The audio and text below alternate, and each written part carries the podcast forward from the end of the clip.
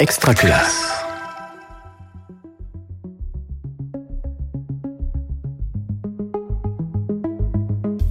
Je n'ai jamais tous les parents. C'est long, ils s'ennuient et moi aussi. Les parents de tel élève ne viennent à aucune rencontre. Quel enseignant ne s'est jamais fait ce type de réflexion après une réunion parents-prof Oui, c'est un moment pas toujours satisfaisant pour les uns comme pour les autres et pourtant c'est un moment clé de la rencontre entre l'école et les familles. D'ailleurs, les études montrent que la mise en œuvre d'une véritable coéducation est un levier pour la réussite des élèves et pour l'amélioration du climat scolaire. Mais sur le terrain, c'est c'est pas si simple, il y a pas mal de malentendus à lever de part et d'autre.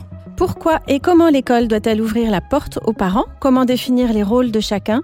Est-ce que la coéducation s'arrête aux portes des établissements? Aujourd'hui, dans Parlons pratique, on se penche sur les enjeux de la coéducation avec Catherine Hurtig Delattre, Betty Duvaché et Mathieu Gillot, euh, qui vont nous parler d'expériences réussies et inspirantes, à la portée de chaque enseignant néanmoins, de la maternelle au lycée. Catherine Hurtig Delattre, bonjour. Bonjour. Vous êtes chargée d'études à l'Institut français de l'éducation au centre Alain Savary depuis 2018. Vous avez été enseignante, mais aussi formatrice, coordinatrice éducation prioritaire et directrice d'école maternelle. Vous avez coordonné l'ouvrage qui vient de paraître chez Réseau Canopé, Coéducation, des clés pour une responsabilité partagée. Mathieu Gillot, bonjour. Bonjour. Alors, vous êtes professeur de lettres au lycée général de Mont-Solémine en Saône-et-Loire, c'est bien ça? Oui, tout à fait. Et Betty Duvaché, bonjour. Bonjour. Vous avez été directrice d'école maternelle à Angers et depuis cette année, vous êtes directrice en école élémentaire à Ancenis en Loire-Atlantique. C'est ça. Alors on se lance tout de suite dans le vif du sujet. On va essayer dans un premier temps de comprendre pourquoi, euh, malgré une volonté affichée et sincère sans doute de tous les acteurs, la coéducation euh, reste difficile à mettre en œuvre. On va partir d'un constat, Catherine Hurtig, tout le monde veut la réussite de, de ses enfants ou de ses élèves. L'institution préconise et encourage la, la coéducation. Bon, les pratiques euh, au quotidien sont pas toujours satisfaisantes. Parfois, ce sont les parents qui sont dits trop peu présents. Parfois, ce sont les enseignants qui, sont un petit peu mal à l'aise sur la place à donner aux parents dans la relation éducative. Bref, on l'espère fortement. C'est souvent une arlésienne. Il y a un paradoxe derrière ça. Euh, Est-ce que vous auriez des, éléments autour de cette question, euh, Catherine Hurtig? Oui, alors en effet, hein, c'est tout à fait ce qu'on constate sur le terrain, à la fois une préoccupation de tout le monde et à la fois souvent des insatisfactions. Alors il y a plusieurs explications à ça. La première est historique, puisqu'en fait l'école républicaine de Jules Ferry ne s'est pas construite avec les parents, mais bien plutôt contre les parents. Euh, dans, dans l'idée effectivement euh, dans une France rurale, une France très catholique. Hein, on a construit l'école avec les valeurs républicaines sans se soucier finalement euh, du point de vue des familles. Et ce n'est que petit à petit que l'institution a demandé euh, à l'école de s'ouvrir vers les familles, en même temps que la société a évolué dans sa façon de concevoir l'éducation, avec l'idée effectivement que cette mutualisation est, est intéressante. Donc ça demande tout un changement de paradigme pour les professionnels qui n'est vraiment pas facile. Donc c'est la première raison, elle est historique. Une autre raison est fonctionnelle, c'est-à-dire que les enseignants dont la première mission c'est d'abord de s'occuper de leurs élèves et pas des parents de leurs élèves euh, n'ont pas forcément beaucoup de temps ou beaucoup de formation ou beaucoup de d'organisation concrète pour faire de la place finalement pour cette coéducation. Et puis une autre raison encore euh, tient la complexité même de la coéducation qui est faite, on va dire, de à la fois de porosité, euh, partageant nos points de vue, et de frontières, puisque chacun a bien ses missions, son travail et sa manière de travailler, sa liberté aussi. Donc c'est quelque chose qui n'est pas simple et il faut s'y atteler, mais comme on va le voir, c'est extrêmement riche aussi. Euh, là, ce que vous dites, euh, c'est une, il y a une évolution quand même relativement lente, mais une évolution néanmoins dans les dans les dernières euh, années. Et puis il y a eu un événement quand même qui est euh, l'épisode de, de la continuité pédagogique. Euh, Qu'est-ce que ça a changé? Est-ce que ça a changé quelque chose? Est-ce qu'on peut le dire déjà aujourd'hui? Oui, alors effectivement, pendant cet épisode dit continuité pédagogique, les parents ont été amenés à finalement faire l'école à la maison, ou en tout cas suivre les activités scolaires à la maison de manière beaucoup plus intense. Et les enseignants ont été amenés à collaborer beaucoup plus avec les parents qui étaient des intermédiaires, d'autant plus que les enfants étaient très jeunes. Alors il y a eu effectivement beaucoup de découvertes mutuelles dans ce moment-là et beaucoup de phénomènes de connaissance, reconnaissance qui laissent des traces, ou en tout cas on espère qu'elle va laisser des traces. Ma- Mathieu Gillot, vous avez été amené à, à réinterroger les pratiques des relations avec les parents. Vous allez nous en dire quelques mots, mais quel était au, départ votre, sentiment sur cette relation euh, avec les parents, le déroulement des, fameuses réunions parents-prof que je singeais un petit peu hein, en, lançant cette émission? Le souvenir de la première de la première rencontre avec des parents lors d'une rencontre parents-professeurs est un, énorme stress à gérer en tant qu'enseignant pour savoir que dire euh, aux premiers parents qui allaient arriver, parce que une absence euh, totale de, de formation à, à, ce sujet. Euh, et puis, euh, et puis après, en fait, on, on fait comme les autres hein, et on prend des habitudes. Euh, mais euh, toujours une insatisfaction à, à, présenter des résultats ou des comportements euh, des enfants en classe à des parents qui, qui parfois demandent, demandent autre chose. Donc c'est ce constat-là, euh, en plus des réunions parents-professeurs de début d'année où on voit euh, toujours les, les, les parents, euh, toujours les mêmes parents venir à, à ces réunions et, et une absence voilà, des, des, deux tiers de, des parents d'élèves d'une classe pour cette première réunion de septembre. Et vous avez été euh, auparavant en lycée professionnel, en collège, hein, si je me trompe pas. Là, aujourd'hui, vous êtes en lycée. Donc, en lycée, vous les voyez peut-être encore moins, les parents. C'est peut-être encore plus difficile de les, de les capter, euh, entre guillemets. Euh, Dites-nous un peu, du coup, ce que vous avez euh, mis en place et, et comment, pourquoi? Alors en fait, je me suis, je me suis inspiré de la, la pratique de, de Catherine euh, au niveau des entretiens euh, des entretiens individuels, euh, mais le, le voilà le, le changement, c'est que je le fais par téléphone. En fait, dans les 15, dans les 15 premiers jours euh, de, de l'année scolaire, j'appelle tous les parents des élèves dont je suis le, le professeur principal. Et je, cet entretien téléphonique se fait euh, pour ma part de manière euh, vierge, c'est-à-dire que je n'ai, je, n'ai aucune information sur, euh, sur l'élève. Je ne vais pas consulter le dossier scolaire de l'élève, mais j'appelle le parent pour essayer d'obtenir le plus d'informations possible sur la scolarité de, de l'élève et sur les éventuelles difficultés qu'il rencontre. Le faire dans les, les 15 premiers jours, c'est aussi euh, ne pas avoir de, voilà, de jugement sur euh, les, les, comportements des élèves, dans le sens où dans les 15 premiers jours, normalement, un élève qui arrive au lycée ne dévoile pas grand-chose, en quelque sorte. Catherine Urtig, Mathieu dit s'être inspiré de, de, cette pratique des, des, entretiens systématiques que vous avez aussi euh, mis en place. Est-ce que vous pourriez nous en dire plus? Pourquoi ce choix systématique? Pourquoi, par exemple, dans ce cas-là, le, le, téléphone? Quels sont les plus de ce type de pratique? Et est-ce qu'on peut imaginer les, les mettre en œuvre à, dans tous les niveaux de la scolarité des élèves? Oui, donc effectivement, j'ai pratiqué pendant euh, pas mal d'années euh, des entretiens individuels systématiques qui consistent donc à rencontrer l'ensemble des parents, 100% des parents d'une classe, très tôt dans l'année, et dans une posture ouverte, effectivement, de non-jugement et d'une posture de réciprocité, une posture d'attente, c'est-à-dire dans cette posture de l'enseignant qui dit aux parents, vous avez quelque chose à me dire et vous avez quelque chose à m'apporter qui va être intéressant euh, pour moi.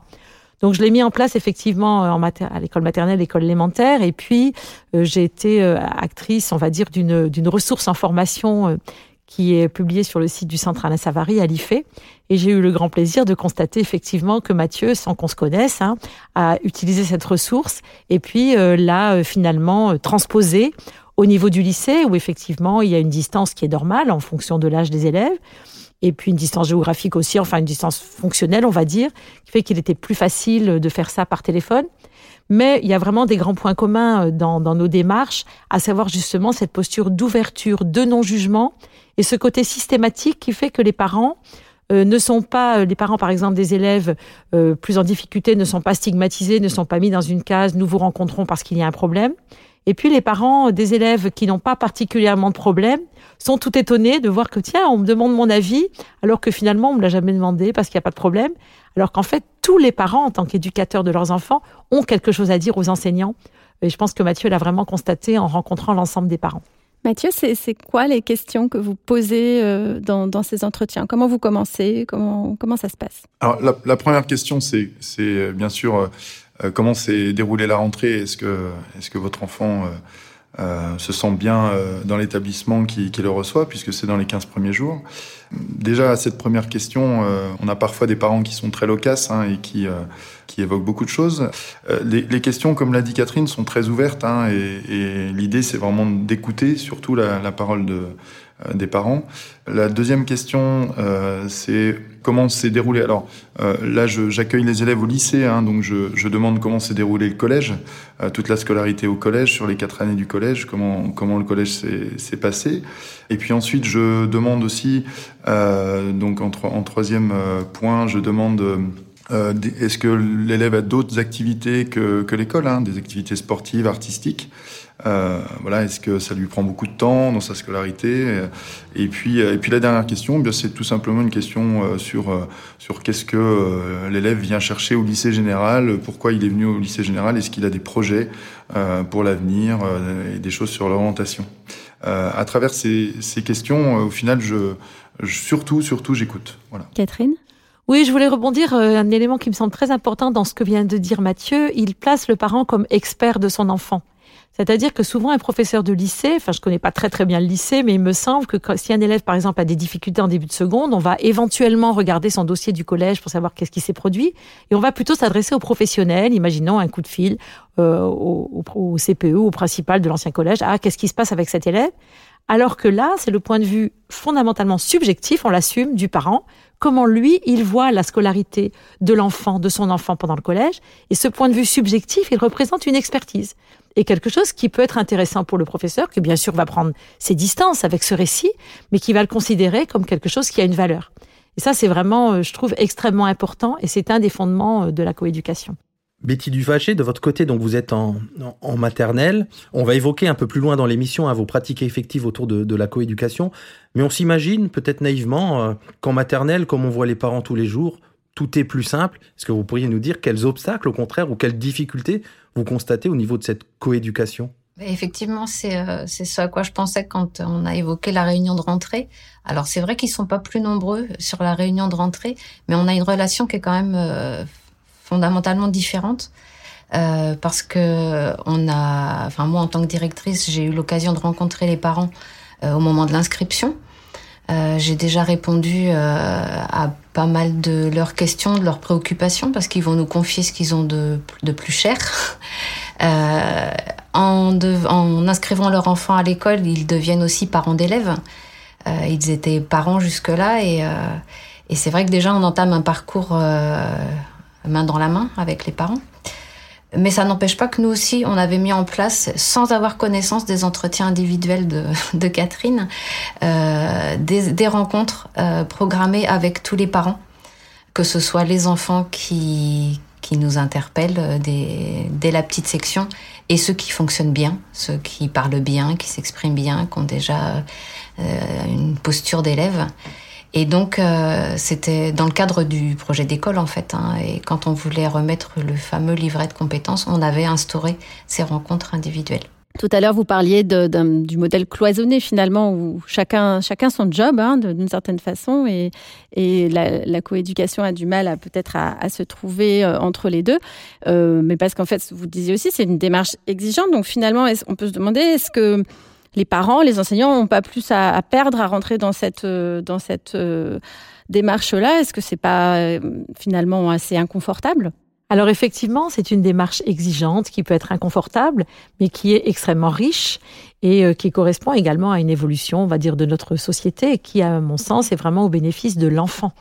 C'est-à-dire que l'enfant, finalement, quand il grandit, il a affaire à beaucoup d'adultes et il se rend bien compte que tous ces adultes, que ça soit euh, commencé par un, un petit enfant qui va chez ses grands-parents et puis qui voit que les grands-parents n'agissent pas de la même façon que les parents, par exemple, et euh, l'enfant, il va, il va avancer avec ces différents adultes et il a tout bénéfice à voir que ces adultes n'ont pas forcément disent tous la même chose, mais communiquent entre eux, se parlent et euh, sont enrichis mutuellement, chacun par la parole de l'autre. Ça n'empêche pas que ça reste chacun son job. L'enseignant n'a pas le même rôle que le parent. Mais quand l'enseignant et le parent se parlent, quand l'animateur de périscolaire parle avec l'enseignant, ou quand euh, euh, l'éducateur parle avec euh, avec le surveillant, par exemple, tous ces métiers qui vont se parler, ça sera vraiment au bénéfice de l'enfant et, de l'élève. Je vous propose qu'on écoute un témoignage, le témoignage de Marie Verquin, qui est membre d'ATD Carmonde. Alors, on sait hein, qu'il y a des parents dont la parole est rarement entendue, voire écoutée. Ce sont ceux qui sont en, grande précarité. Et ATD Carmonde fait, fait vraiment un travail remarquable à ce titre bah, pour faire de ses parents de véritables partenaires de la, de la coéducation. On a demandé euh, son regard sur cette question à Marie Verquin, donc dans les Hauts-de-France, où elle a mené une démarche intitulée École, famille, quartier, ensemble pour la réussite de tous les enfants. Elle n'a pas pu être avec nous en direct, mais on tenait vraiment à ce qu'elle puisse être présente, et nous avons donc recueilli un, un témoignage de sa part au téléphone. Beaucoup de monde veut en effet cette euh, coéducation, mais si on veut qu'elle soit vraiment fructueuse euh, et qu'elle donne euh, aux parents vivant la grande pauvreté la possibilité d'être personnes ressources. En effet, il y a des petits obstacles auxquels euh, qu'il faudra lever. Alors, le premier défi, c'est que souvent on nous dit ces parents-là, ils ne participent pas. En effet, c'est difficile de faire de la coéducation sans leur participation. Et donc là, le petit conseil, enfin ce qu'on a essayé nous, c'est euh, de se poser la question à l'échelle du territoire, qui a déjà leur confiance et qui pourrait euh, nous aider à les faire participer?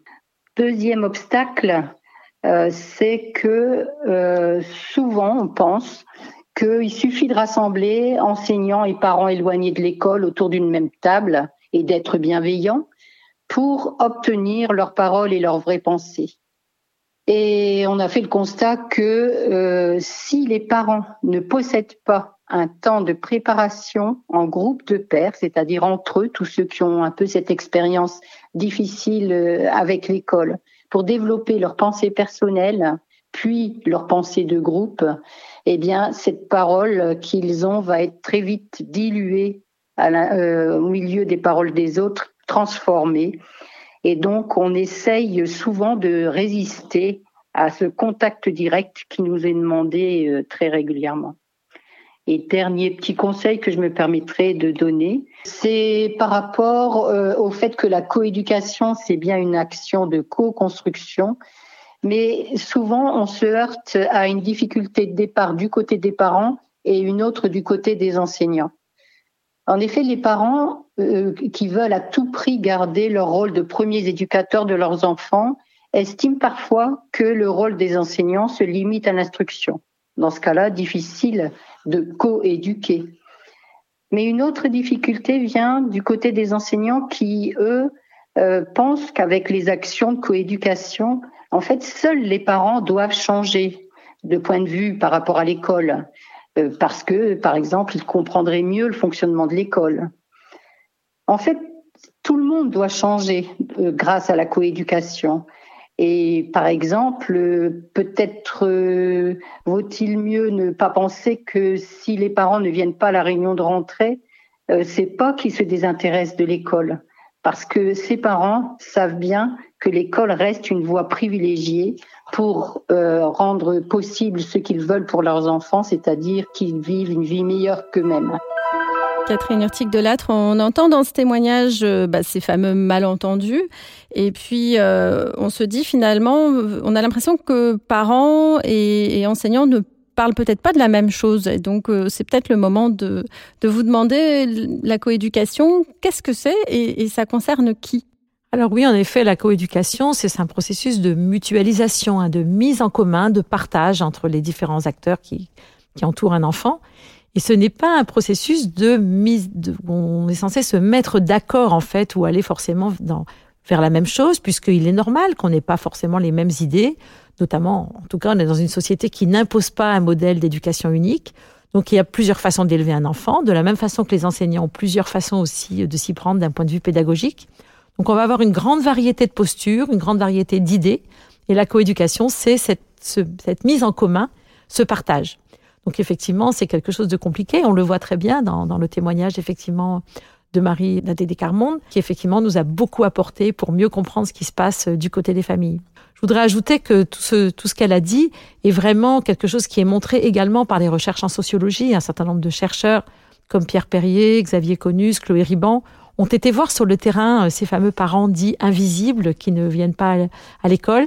Ils les ont écoutés, ils leur ont donné la parole, la même façon qu'ATD l'a fait, et on retrouve ces mêmes, euh, ces mêmes obstacles. Betty Duvaché, de votre côté, euh, c'est le moment de nous évoquer un petit peu hein, comment, vous, comment vous entrez en contact avec les familles, le rôle de la communication, et je crois, vous, vous utilisez particulièrement des, des outils numériques notamment. Alors, la ville d'Angers, en fait, a mis à notre disposition l'espace numérique de travail, iPrimo, donc euh, qui, a, qui dispose d'une partie d'un portail public sur lequel on peut déposer des informations à destination de toutes les familles, que ce soit les horaires, les vacances, un lien vers, euh, vers la restauration scolaire, et un espace sécurisé euh, qui permet aux familles de l'école d'accéder à des informations plus spécifiques, et donc avec un système d'application type blog, cahier multimédia, qui permettent d'échanger sur la vie de l'école, de donner à voir ce que, ce que nous faisons dans les classes et, et d'interagir, d'échanger avec les, les familles. Et c'est vraiment un échange sortant-entrant Parce que quand on pense blog, on pense surtout à une classe qui publierait des choses à destination des parents. Est-ce qu'il y a une rétroaction de la part des parents via ces, ces, ces voies numériques? Alors c'est vrai que moi je l'ai expérimenté euh, spécifiquement en petite section. Donc c'est vrai qu'avec des parents euh, très très demandeurs, très euh, en attente d'avoir des informations parce qu'ils parce qu'ils ignorent, même si ce sont des jeunes parents qui ont quitté l'école récemment, la petite section est, est, déjà loin pour eux et donc ils ont envie de savoir ce que font leurs enfants. Et, effectivement, on a eu des retours. Alors pas en quantité, pas forcément euh, très très important, mais euh, qualitatif, je dirais. Euh, avec des échanges à la, porte de l'école, avec du lien créé, et puis aussi des retours sur les articles qu'on postait. et puis moi, j'ai utilisé cet outil-là alors pour échanger, mais aussi comme outil pédagogique en classe. Catherine Hurtig, les, la communication, l'information, c'est un des, piliers, on peut dire, de la coéducation parmi d'autres oui, tout à fait. La formation de la communication sont extrêmement importants et les deux exemples des dispositifs mis en place par euh, Mathieu et Betty le montrent bien, c'est-à-dire qu'il ne suffit pas d'informer, mais il faut aussi penser à comment on informe, comment on s'y prend et comment, l'information passe. Mais effectivement, ça ne suffit pas. Euh, ça doit être également mis au quotidien avec l'accueil des parents et la manière dont on leur fait passer ce message euh, à chaque fois qu'ils se présentent à l'établissement et puis également les conditions du dialogue, alors qu'on voit à travers les entretiens, et la place qu'on donne à leurs paroles. C'est vraiment très présent aussi dans ce que nous a dit euh, Marie. Il ne suffit pas de leur parler, de leur expliquer ce qu'on fait, mais également d'écouter ce qu'ils ont à nous dire, qui n'est pas forcément ce qu'on attend, euh, ce qu'on a pensé à l'avance. Donc se laisser surprendre aussi par leur point de vue, parce qu'il va pouvoir nous enrichir. Mathieu et j'ai envie de dire et, et ou Betty, euh, en préparant cette émission, pour rien cacher, moi j'ai découvert une notion grâce à Hélène qui est la parité d'estime, c'est-à-dire un des grands principes qui guide euh, la coéducation. Est-ce que vous pourriez nous dire ce que vous mettez, vous, derrière cette notion, euh, les termes et, la pratique? Peut-être commencer par, par Betty euh, alors c'est vrai que l'utilisation de l'espace numérique de travail, c'est quelque chose qui vient, mais pas pas en premier. On peut utiliser cet outil-là dès lors que la confiance est installée. C'est pour rejoindre la notion de parité d'estime. Et c'est quelque chose qui prend du temps. Tout à l'heure, on disait, Catherine disait que historiquement, euh, la coéducation, elle était pas, euh, elle était pas, elle était difficile à construire. C'est vrai que ça, ça demande du temps de faire changer les mentalités alors avec les parents et même déjà en interne dans, l'équipe. Euh, on a eu des formations il y a quelques années sur le, le, co-travail, euh, le travail en partenariat avec nos ATSEM par exemple. Euh, ça a été un début. Et puis après, en 2013, avec la mise en place des nouveaux rythmes scolaires, on a appris à travailler avec les animateurs des temps périscolaires qui s'occupent des enfants autant que nous en termes de volume horaire. Mathieu, de votre côté, derrière ce, ce, cette notion de parité d'estime? Oui, alors lors, de cet entretien téléphonique, en fait, je présente aussi euh, aux parents euh, euh, l'idée de, les inviter en cours d'année à des séances à destination des parents. Et, et, cette séance, cette première séance s'est déroulée juste avant les vacances de la Toussaint. Euh, ce sont des séances en fait que l'on anime pour les parents et qui ressemblent aux séances que l'on anime pour les élèves dans le cadre d'un projet interdisciplinaire. Et euh, le, le, thème euh, qu'on prend en début d'année, c'est l'école. Et donc on a invité, là on avait une dizaine de parents sur les, les 24 euh, qui sont venus vendredi de, de 17h30 à 19h30. Euh, je vais venir à la parité d'estime, hein, vous allez voir pourquoi. Et, donc on a, on a parlé de leur parcours scolaire. Et, et nous, en tant qu'enseignants, on s'est prêté au jeu, c'est-à-dire qu'on a aussi raconté notre parcours scolaire en tant que euh, et on s'est on, a fait les mêmes activités. On était trois enseignants. On a fait les mêmes activités que les parents. Et puis euh, et puis on leur fait vivre un petit peu ce que vivent leurs leurs enfants en classe on leur présente la même séance euh, de travail et on leur explique pourquoi pourquoi on fait nos choix Catherine on parle de parité d'estime mais euh, on sait aussi que les positions ne sont pas symétriques elles sont pas forcément équilibrées entre les enseignants qui représentent un peu l'institution, les parents qui sont pas forcément à l'aise avec ça, et puis il y a aussi d'autres acteurs. Euh, or, euh, là, on est très centré sur le scolaire, mais il y a aussi d'autres euh, acteurs dans la coéducation. Oui, effectivement, la notion complète, c'est même l'asymétrie à parité d'estime. Là, euh, Mathieu vient de nous décrire une situation dans laquelle, un petit peu de manière exceptionnelle, on a mis un petit peu parents et enseignants sur un pied d'égalité pendant un moment où ils ont partagé leur expérience, donc c'est extrêmement fécond. En même temps, dans l'ensemble de la vie quotidienne, euh, nous ne sommes pas du tout à égalité. C'est vraiment une situation d'asymétrie dans le sens où les uns sont des sont des professionnels qui ont fait un, qui ont fait qui ont un certain parcours d'études, qui ont un cadre qui est institué dans l'institution, bien sûr. Et puis d'un autre côté, les parents avec leur expertise parentale qui est à un tout autre niveau, qui est pleine d'affect et c'est normal. Et puis qui ont une grande diversité, bien sûr, de parcours avec certains qui vivent de manière dans une grande précarité, comme nous l'a dit euh, Marie. Donc finalement, cette situation, elle ne vise pas l'égalité entre les acteurs, mais elle vise effectivement, quand on dit parité d'estime, de s'estimer mutuellement, chacun dans sa compétence. Et c'est vraiment une posture qui est extrêmement puissante et qui amène vraiment à accepter de communiquer tout en acceptant qu'on ne soit pas des égaux. Vous voulez réagir, Betty? Euh, oui, c'était plus pour euh, revenir sur euh, sur les échanges. Vous me demandiez tout à l'heure s'il y avait un retour par rapport à ce qu'on postait sur le blog. Et c'est vrai que les parents ne s'autorisent à répondre euh, que lorsqu'ils se sentent en confiance et en, dans un environnement sécurisé. parce que c'est vrai que c'est pas simple de mettre un commentaire quand on maîtrise pas forcément l'orthographe de la langue française. Et donc, euh, mais c'est vrai que cette confiance, elle se construit depuis l'inscription, où on a euh, des échanges où on répond à leurs préoccupations très très pratico-pratiques. Euh, nous, je sais que sur l'école des cartes à Angers, on avait mis en place une réunion d'accueil fin juin pour répondre aux questions de, administratives principalement avant, de, avant le départ en vacances.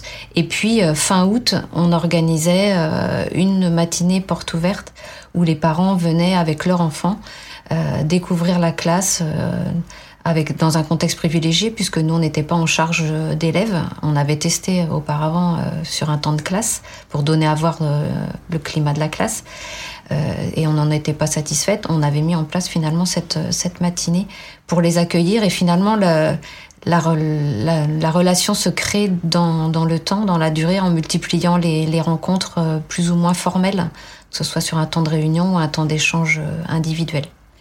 Mathieu, euh, il y a des effets aussi euh, sur la sur la longue durée, sur l'année en fait, à ce premier euh, rendez-vous.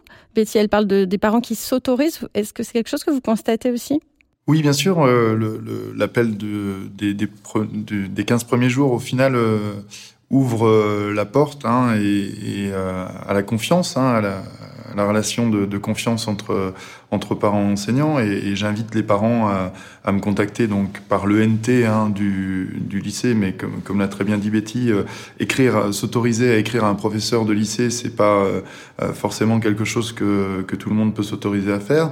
Euh, l'effet c'est sur parfois les, les, autres entretiens dans l'année au niveau de l'orientation ou si des problèmes scolaires sont, sont amenés à être à être discutés avec les parents, euh, eh bien le, le, le, parent va, va être, euh, il, il, me semble en tout cas, beaucoup plus apte à, à y répondre et à venir cette fois-ci euh, euh, à un rendez-vous avec la, la, une présence physique.